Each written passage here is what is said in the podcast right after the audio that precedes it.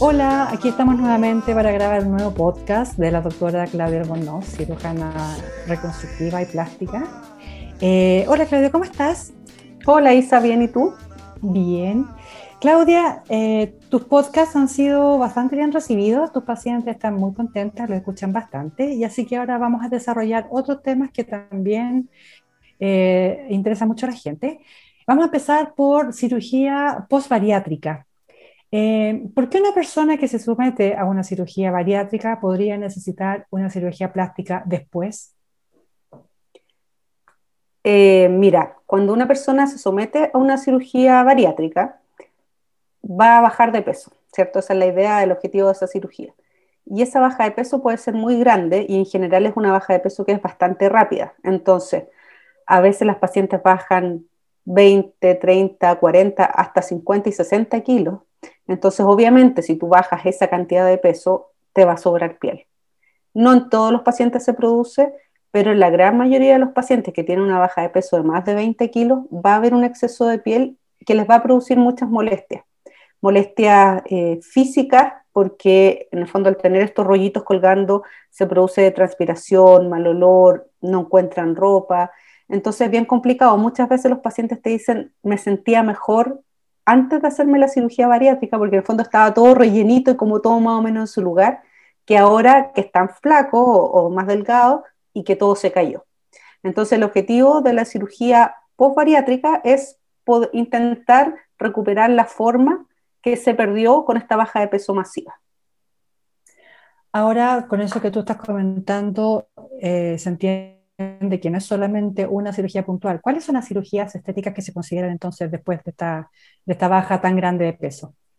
Mira, todo depende de, en fondo de cada paciente, porque no todos los pacientes tienen tanto exceso de piel en todas las zonas. Donde se concentra principalmente esto es en el abdomen, y esa es la parte que más les molesta y generalmente es el primer motivo de consulta. Pero eh, hay otras, obviamente, se te puede caer la piel de todo el cuerpo, básicamente. Entonces, lo principal es abdominoplastía, eh, que puede ser una abdominoplastía solo, en el fondo por la parte anterior, por delante, o circunferencial, o también lo que se conoce como un lower body lift, que en el fondo tú como que levantas todo el cuerpo inferior a través de una abdominoplastía circunferencial. Eso porque también los glúteos se caen mucho con, con la baja de peso masiva, los glúteos y los muslos. Eh, también consultan harto por los muslos porque les sobra mucha piel en los muslos y eso se, la cirugía que corrige eso es el lifting de muslos. Y también existe el upper body lift, que es en el fondo como retirar todo el exceso de piel que existe en la parte superior del cuerpo, que es mama, brazo y la parte lateral, el rollito como lateral al lado de las mamas.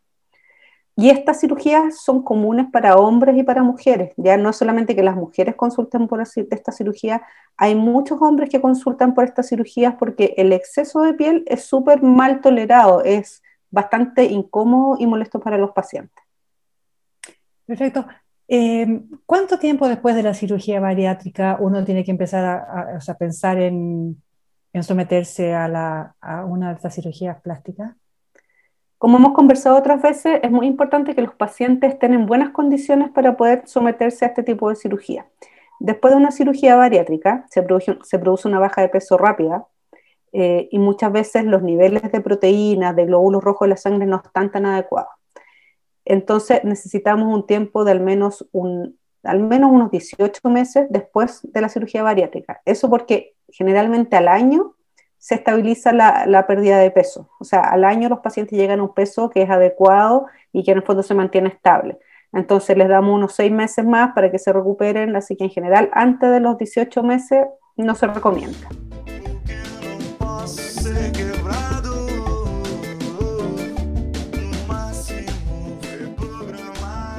Perfecto. Si consideramos toda la cirugía, todas las partes del cuerpo que pueden requerir una cirugía, ¿Qué te parece si tratamos de entrar un poquito en detalle en cada una? Por ejemplo, la abdominoplastía es una cirugía.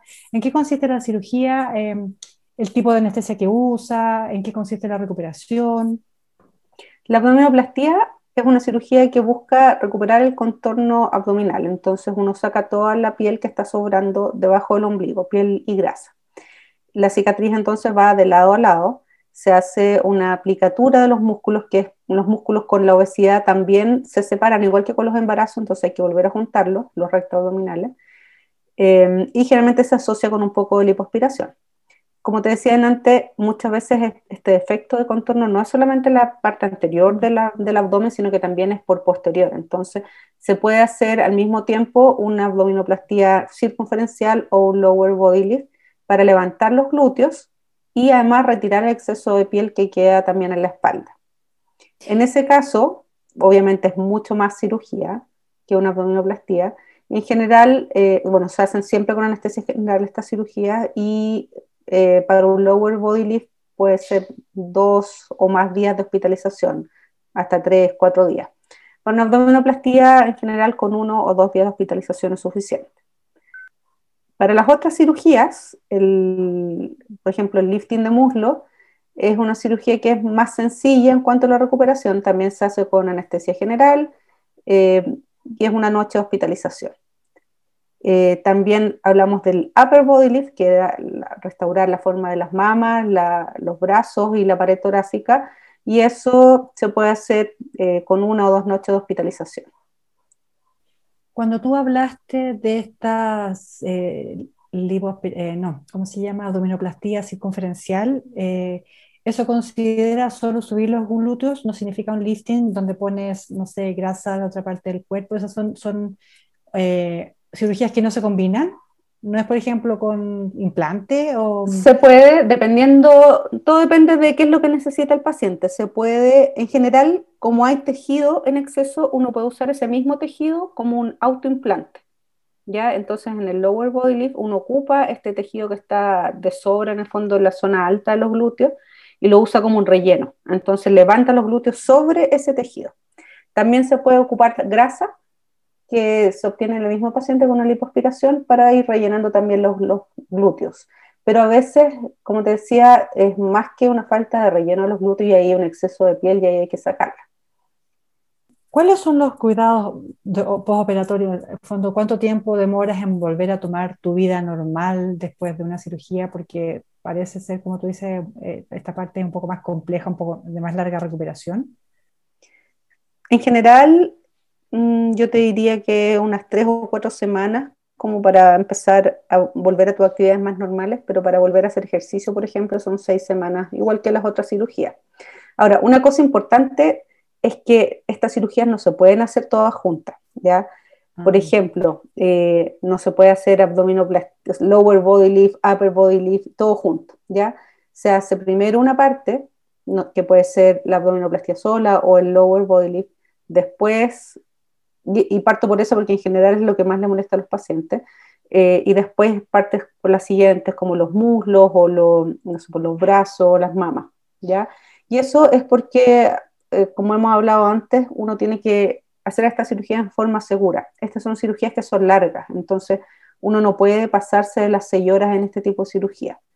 Esa es una cosa. Lo otro es que al retirar harto tejido y grasa se pierde sangre, entonces eh, tú no puedes retirar tanto tejido de una sola vez. Así que uno para prevenir complicaciones va como parcelando en el fondo estas cirugías, va por parte. ¿ya? Y lo otro es que generalmente estas cirugías requieren algún retoque, porque la piel en los pacientes que han tenido una baja de peso masiva no tiene mucha elasticidad porque las fibras elásticas se pierden con esta baja de peso. Por eso estos pacientes tienen muchas estrías.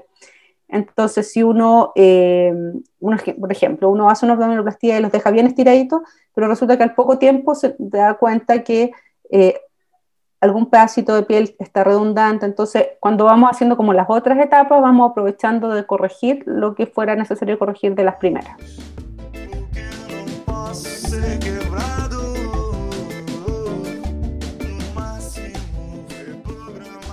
Y esas son cirugías, me imagino que más sencillas, pero igual son cirugías, entras a pabellón, te sacan otro pedacito, te, te reubican otra cosa, o sea, son Sí, mira, general, si es una corrección pequeña, se puede hacer con anestesia local. Si son más grandes, y claro, necesitan anestesia general. Pero como te decía, estos pacientes cuando han tenido una baja de peso tan grande, requieren más de una cirugía, por ejemplo, abdominoplastía, después lifting de brazo. Entonces, si es que requieren algún retoque, uno aprovecha en el fondo la siguiente cirugía para hacerla al mismo tiempo. Perfecto. Una pregunta. Eh, ¿Qué pasa si después de someterte a una, dos o tres de estas cirugías durante el proceso, eh, ¿qué pasa un paciente que vuelve a subir de peso? ¿Puede volver a someterse también otra vez a todo esto o alguna cirugía más? Si el paciente vuelve a subir de peso, ya no va a tener este exceso de piel tan grande que tenía. Eh, pero obviamente el resultado puede ser que, que, cambie. Entonces ahí uno tiene que evaluarlo y ver si necesita o una lipoaspiración o una nueva abdominoplastía, pero es poco probable que vuelva a necesitar una nueva abdominoplastía, a menos que tenga de nuevo una subida grande de peso, no sé, 30 kilos, y vuelva a bajar de peso, claro, ahí efectivamente la piel va a quedar redundante y va a necesitar, puede necesitar nuevos procedimientos. ¿Eso es normal que pase? O sea, puede ser que alguien vuelva a subir y vuelva a bajar 30 kilos. Existe un porcentaje de pacientes que, que tienen una recidiva después de la cirugía bariátrica no me recuerdo el, dato, el número, pero hay pacientes en que en el fondo fracasa la cirugía bariátrica y pueden volver a subir de peso. Y esos pacientes a veces van a correcciones de la cirugía bariátrica como una re-cirugía bariátrica y en ese mm. caso, claro, efectivamente pueden volver a bajar de peso y hay que evaluarlos y ver si necesitan alguna nueva corrección. ¿Y el cuerpo resiste? Así como de nuevo, ¿hay, tanta piel? O sea, hay piel, pero la, hay, generalmente va a ser menos el exceso de piel que la primera vez. Pero acuérdate que la piel es un órgano que es elástico. Si tú piensas en los embarazos, cómo se estira la piel, en el fondo, lo mismo, si tú subes 30, 40 kilos, la piel se va a volver a estirar. Y si tú los bajas, se va a volver a, va a, volver a, Exacto. Oye, una cosa importante dices que hay pacientes en que e, esta abdominoplastía no es lo mismo que una abdominoplastía estética, porque sobra piel en varias direcciones. En general, en un paciente de una abdominoplastía estética, sobra piel en una sola dirección, pero en los pacientes con baja de peso masiva sobra para todos lados. Entonces, a veces es necesario hacer una abdominoplastía que se llama en flor de lis, que es además de en el fondo esta cicatriz que va abajo, como de, cadera a cadera, cadera, claro, hay que hacer otra cicatriz que va al medio de la guatita. ¿ya? Y eso obviamente es para casos seleccionados, pero a veces es tanto el exceso de piel que tú solamente con una abdominoplastía en un sentido no lo logras sacar y tienes que hacer en el fondo esta cicatriz. Cuando tú haces una abdominoplastía, ¿el ombligo lo haces de nuevo? Siempre he tenido esa duda. Depende del, del ombligo. Hay, generalmente se usa el mismo ombligo y se vuelve a reposicionar en otra zona. En fondo queda conectado el ombligo y tú lo sacas por un nuevo hoyito. Ah, pero así el de nuevo. En la piel, pero el ombligo propiamente tal es el mismo. Pero a veces, si hay una hernia o el ombligo se ve que no le está llegando muy bien sangre, uno decide sacarlo y hacer un ombligo de nuevo. Entonces se puede hacer de las dos formas, aunque lo más habitual es que sea tu mismo ombligo. Siempre había tenido esa duda ombligo. es una pregunta súper frecuente y hay veces que los pacientes te dicen, no, sáqueme el ombligo porque me carga mi ombligo y quiero un ombligo nuevo. Y uno ahí un bonito, larguito. ¿eh? Claro, exacto. ¿Crees que hay algo que tengamos que agregar que nos haya quedado fuera? Eh, la cirugía bariátrica es una cirugía que se considera reconstructiva, pero las mm. ISAPRES solamente cubren la parte del abdomen. ¿ya? O sea, ah. una abdominoplastía después de una cirugía bariátrica, la ISAPRE la va a cubrir, pero todo el resto de las cosas, la ISAPRE no la cubre, lamentablemente. La considera más bien estética, no reparadora en el fondo. La consideran estética, pero la verdad es que son reparadoras. O sea, si es un, hay pacientes que tienen mucho exceso de piel y que de verdad les altera su calidad de vida. Pero para efectos prácticos, en el fondo, la ISAPRE considera solamente la abdominoplastía como una cirugía reconstructiva. Posterior a la bariátrica. Posterior a la cirugía bariátrica. Es el único caso en que la ISAPRE considera que es una cirugía reconstructiva y, y la paga. Perfecto. Eh, creo que queda todo súper claro. No, no, nada más que agregar para cerrar esta conversación.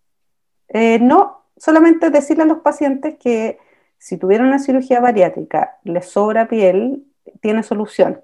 ¿ya? Así que que busquen ayuda, que busquen cirujanos plásticos certificados para poder operarse y que deberían ser cirugías seguras en buenas manos. Perfecto, Claudia. Muchas gracias. Siempre aprendemos tanto contigo en estas conversaciones. A mí también me encantan tus podcasts. gracias, Isa. Hemos tenido súper buena recepción, la verdad. Estamos súper contentos. Qué bueno. Entonces, muchas gracias y nos vemos en el próximo, en la próxima transmisión. Nos vemos.